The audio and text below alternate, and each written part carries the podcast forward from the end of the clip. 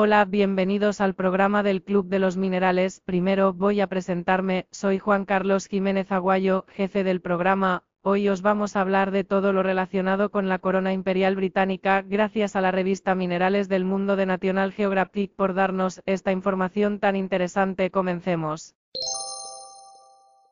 La corona imperial británica cuenta con los minerales más fabulosos del mundo, entre ellos está el rubí denominado Príncipe Negro y el diamante Cullinan II, joyas de las que hablaremos más tarde. La corona imperial británica cuenta con 2.868 diamantes, 273 perlas, 17 zafiros, 11 esmeraldas y 5 rubíes.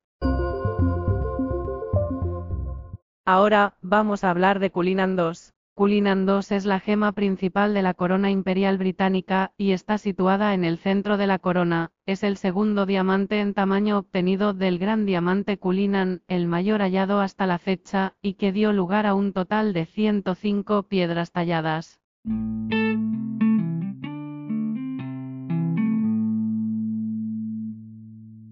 Ahora, vamos a hablar del príncipe negro. El príncipe negro es uno de los rubíes más famosos del mundo, es tan valioso que también se encuentra en la corona imperial británica.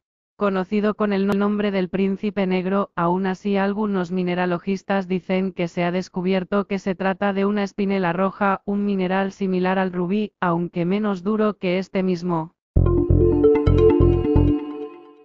Ahora, vamos a explicar por último, el poder de las gemas. La seducción que las gemas han provocado desde siempre en el ser humano, han conllevado que se las hayan atribuido poderes sobrenaturales. Las supuestas propiedades mágicas y curativas de las gemas en relación con la astronomía o la astrología quedaron recogidas durante la Edad Media en los lapidarios, libros didácticos procedentes de fuentes árabes.